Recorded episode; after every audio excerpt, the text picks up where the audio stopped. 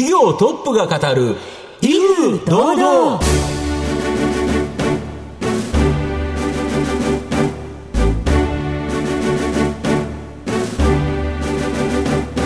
毎度相場の福の神こと藤本信之です。アシスタントの飯村美希ですこの番組は巷で話題の気になる企業トップをお招きして番組の指揮者的役割である財産ネット企業調査部長藤本信之さんが独特のタクトさばきでゲストの人となりを楽しく奏でて紹介していくという企業情報番組です、はい、今回お越しいただきましたゲストあの長い歴史のある企業の社長さんにお越しいただいたんです、ね、かなり長いですよね、うん、もう聞いてるといろんな話が出てくるので短く聞きましょう。はいサクサクと本編に参りりたいと思います。皆さん最後まで楽しんでください。この番組は情報システムの課題をサブスクリプションサービスで解決するパシフィックネットの提供財産ネットの制作協力でお送りします。企業トップが語る威風堂々。それでは本日のゲストをご紹介します。証券コード3878東証一部上場株式会社友江川製糸所代表取締役社長、井上義雄さんです。井上さんよろしくお願いします。はい、友江川製紙の井上です。どうぞよろしくお願いいたします。えー、株式会社友江川製紙所は、東京都中央区京橋の京橋トラストタワーに本社がある製紙所とありますが、ほとんど紙は製造しておらず、え電子材料事業やトナー事業などがメインビジネスの会社です。ということで、井上さん、あの、ちょっと簡単に何をしている会社か教えていただけますか？はい。私ども先ほど歴史が長いと言っていただきましたけれども、はい、1914年に創業しまして、今年で105年になります。えー、もともと電線や電話線などの導線を紙で被覆して電気絶縁を取っていた、その電気絶縁紙というのを国産化しようということで立ち上がった会社でございまして、当初は日本の産業用特殊紙はほとんど巴川から立ち上がると言われた会社でしたけれども、え、主力の電気絶縁紙が、あの、プラスチック絶縁に代替されていくと、うん流れの中で、紙以外の絶縁体、主にプラスチック絶縁体の方に多角化をしていきまして、うん、えー、現在はプリンターに使われる黒やカラーの粉、プリンタートナー、はいはい、あそれから半導体実装の時に使われる電気絶縁性の接着テープ、うんそれからスマホなどのフラットパネルディスプレイ用の光学フィルムなどをメインにしております。純粋に紙をすいている部分というのがまだ売上で10%弱はございます。はい。そういった会社です。はい、ありがとうございました。あの、本当いろんな研究とかされてたりとか、開発とかされて、ね、面白い会社さんなんですよね、はい、ということで、そのあたりじっくり後ほど伺いたいと思いますが、まずは井上さんの自己紹介を兼ねた一問一答にお付き合いしていただきたいと思います。えそれでは、生年月日はいつでしょう、はい、1964年11月8日、今年で54歳になります。はい。えでは、子供の頃のお父さんお母さんのご職業は？はい。えー、母は専業主婦でしたけれども、はい、父はあ株式会社友川製書のお、生まれた時は取締役だったと思いますが、うん、小学校の頃にはもう社長をやっておりました。はい。どんなふうにお父さんのことを思われてましたか？えっ、と、実は母の実家も事業をやってまして、うん、戦前はあ大きい会社を何社も経営しているような家だったんですけれども、戦後にかなり、うん、えー、ある意味没落してというか、あ悪くなっていて、父の方は友江川製所だけ医者経営してましたけれども、割と広い家に、えー、屋敷があるはあるんですけれども、手入れが行き届かずに雨漏りがしていたり、えー、庭が荒れてたりというようなところで、なんて言うんでしょうね、大きくなったらなんとか家を挽回したいなというように思ってる、そういうような子供時代でした。はい、プレッシャーとかは？プレッシャーはないとは言えないんですけど、それ以前にあの、友川選手の状況が、子供の頃はもう100%紙だけ作ってる会社から、どんどんメインのビジネスがなくなっていく。それで赤字になって苦しくなっていく、リストラ、リストラっていう状況で、父が大変苦労してるのを見てましたんで、あの、苦しんでる親父を助けたいなというふうに思ってました。はい。素直ないい子ですね。いや、素敵ですよ。そうですね。なんか普通なんか親に反発とかいろいろあるものが、反発というよりは助けてあげようという気持ちになるということですね。そうですね。非常に辛そうだったんで、苦しさ、あの、家では辛そうにしてたので、えそういう気持ちでいましたですね。ありがとうございました。では、藤本さん、さらに深い質問の方お願いいたします。まあ一番最初ですね、就職で、はい。その大学から日本工業銀行、これをですね、まあ選んでご就職されてるんですけど、なぜ銀行に行こうと思ったんですか？銀行の中でも、お日本工業銀行っていうところはい行った部分に関しては、ちょうど1987年就職だったんですけれども、男女雇用機会均等法が施行され、円高不況っていうバブルの前のちょっと悪い時期でありました。同時に、巴川製紙が赤字が何年か続いて無敗に転落した年であって、えー父から、あ巴川と取引のある銀行に行ってはいけないと言われまして、あの、取引のない銀行を受けようと思ったんですけれども、高杉良の小説日本工業銀行というのを読んで、はいはいはい。えー中山宗平さんの活躍に憧れて、はい日本経済のためにならない工業銀行だったらない方がいいという言葉で、えーそういう人間になりたいなと思って、えー銀行に入りました。で、富川成長の社長だったお父様の隊長が、まあ、芳しくなくて、まあ、銀行を辞めて入社することになった、ということですか、はい。ちょうど私がシンガポールに行く1989年に、えーがんを発病をしまして、それから98年に、えー余命が8ヶ月であると言われまして、えーどうすると言われて、お前が帰ってこないんだったら、まあ、ちょっといろいろ他考えるけどと言われまして、ちょうどそれまでに父が悪戦苦闘して、えーパルプ工場の閉鎖や大きなリストラが終わって、会社自体は、あの、少し上向いてた若上向いてる時期でもありました。で、まあ、8ヶ月でもいいから最後一緒に仕事をしたいなと思って、結果、あの、お医者さんは慎重に言うんで、4年生きてくれたんで、まあ4年は一緒に仕事できたのはし幸せだったなというふうに思ってます。はい。その期間はいかがでしたか？私も帰る前に銀行員でしたから財務分析したんですけれども、これちょっといじったらうん。株価何倍にもなるんじゃないかなぐらいに思ったところがありまして、えー入ってからあー社長になるまでの父と一緒にやった4年間っていうのは逆に言うと本当大したことやってないんですけれども、かなり貢献できて、一桁利益のところが、それからちょうど IT バブルも重なって、父が亡くなる年には非常に高決算、あの、最高益に近い、えー40億ぐらいの営業利益出せてというような時期がありました。はいなるほど。はい。お父様とのお話たくさんいただきました。皆さんにはどのように伝わりましたでしょうか？えー後半では井上さんが率います企業についてじっくりとお伺いいたします。企業トップが語る、威風堂々。さあ、後半です。藤本さんのタクトがどう冴え渡るのか、ゲストの井上さんとの共演をお楽しみください。まあ、様々な分野でトップシェアを誇る製品、まあ、プリンターのトナーとか、なんか切符用の記録紙、はい。これ作ったの御社が初めてですか？えっ、と、一社購買ってあの当時国鉄できなかったので、正確には私どもと三菱製紙が一番最初の、えー納入業者でございでます。そういう、まあ、いろんな製品出してるんですけど、一番御社が得意としてる技術って何ですか、もともとはあー今までのビジネスモデルから言いますと、電気物性の評価技術と言われてまして、もともと電気絶縁紙を国産化したメーカーですので、電気物性の評価の実企画自体を私どもが決めてたっていうか、あベースを作ってですか。承認をいただいてたということがあって、当時では世界一、少なくとも日本ではトップの電気物性の評価機器を取り揃えていたと。いうところが、あの、当社のコアコンピタンスで、ですから、あの、電気のわかる化学屋さんと、化学の力で電気物性をコントロールしていく会社というところが、当社のコアだったというふうに思います。あと、なんでこのトップシェアを誇る製品？これが数多くあるんですか？あの、この電気がわかる化学屋さんっていうのは、まあ、比較的ユニークなポジションだったんだというふうなことと、また、それ自体、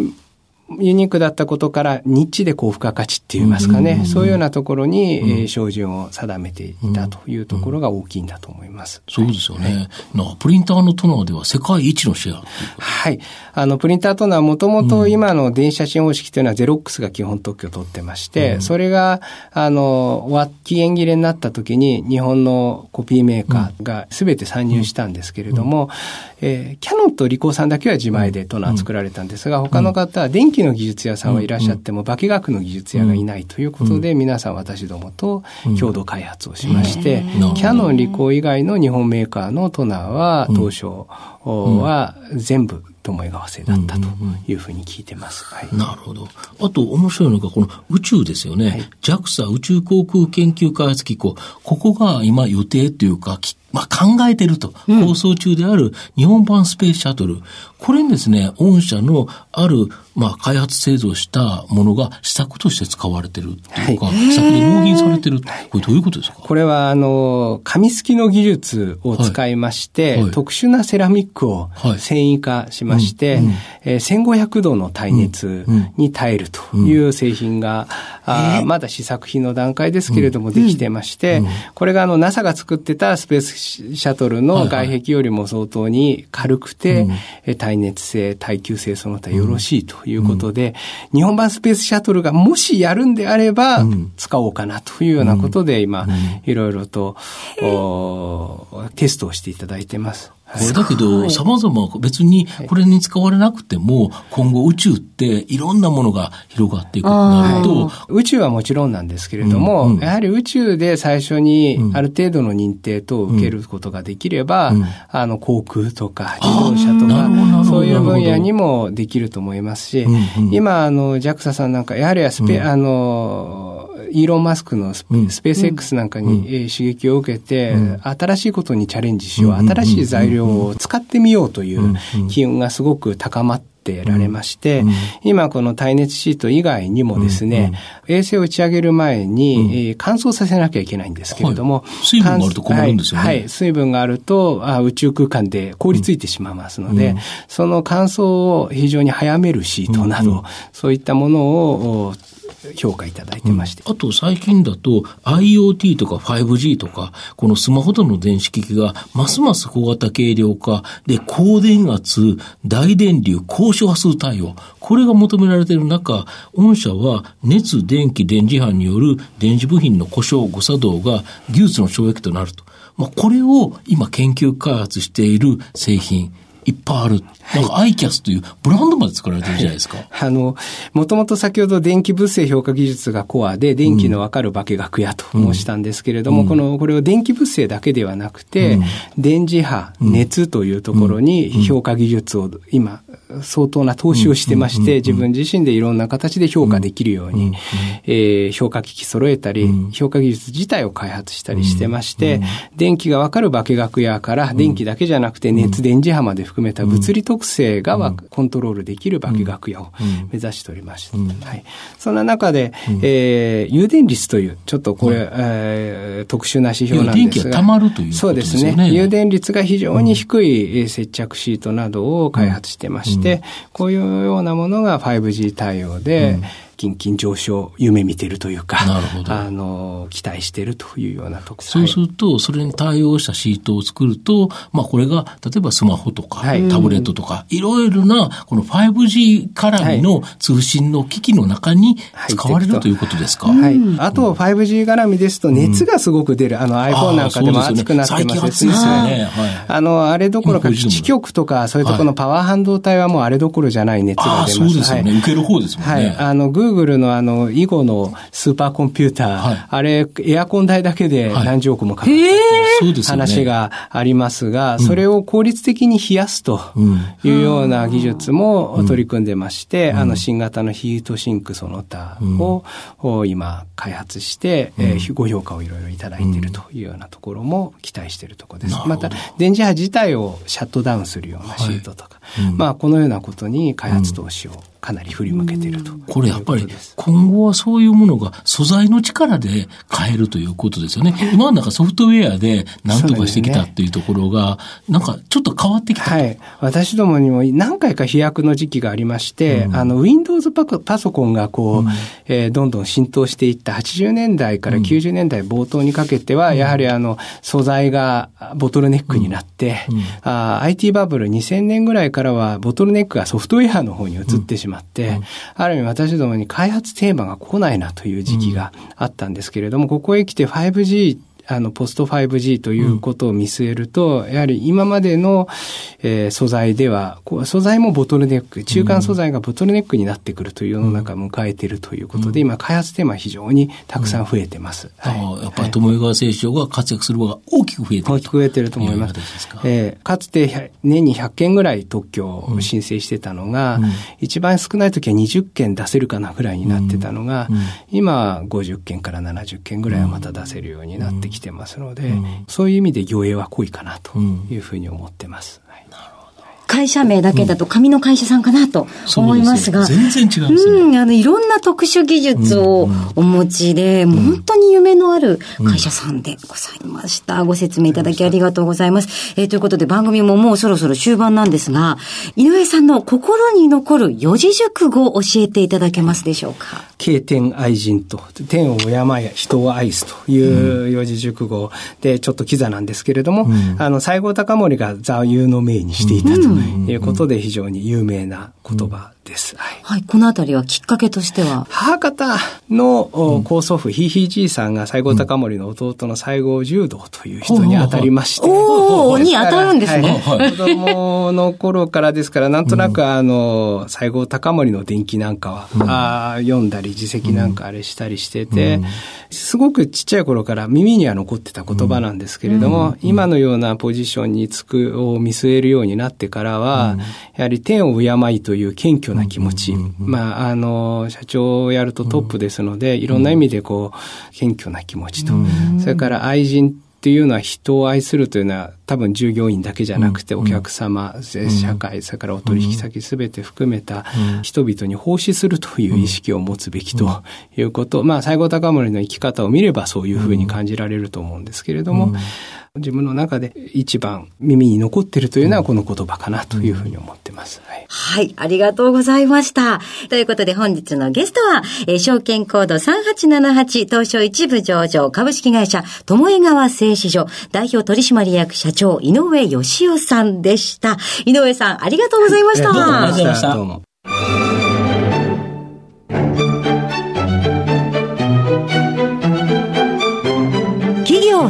語る威風堂々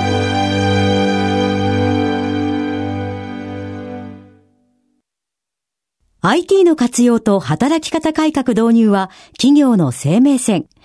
東証2部証券コード3021パシフィックネットは IT 機器の調達、運用保守、クラウド活用まで情報システム部門をサブスクリプション型サービスでサポートし、企業の IT 戦略を応援する信頼のパートナーです。取引実績1万社を超える IT サービス企業。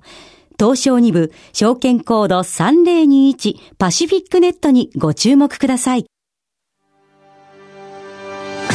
お送りしてきました。企業トップが語る威風堂々。そろそろお別れのお時間でございます。えー、改めまして今日のゲストは株式会社友江川製紙所代表取締役社長井上義雄さんにお越しいただきました。えー、井上さんやっぱりあのお上品な素敵な社長さんでしたね。そうですね。すごい話聞いたなって思いましたけど、うん、語り口がなぜ柔らかいのでそうであのソフトなんですよ、ね、そうお話があの内容量もものすごく多いので、うん、じっくり聞くと大変凄さがもう一度伝わるかと思いますので、うん、ぜひ改めてもう一度聞いていただきたいと思います。ラジコのタイムフリーなどなどお願いいたしますねそれではここまでのお相手は？藤本信之と飯村美希でお送りしました。来週のこの時間まで。ほなさいなら。この番組は情報システムの課題をサブスクリプションサービスで解決するパシフィックネットの提供財産ネットの制作協力でお送りしました。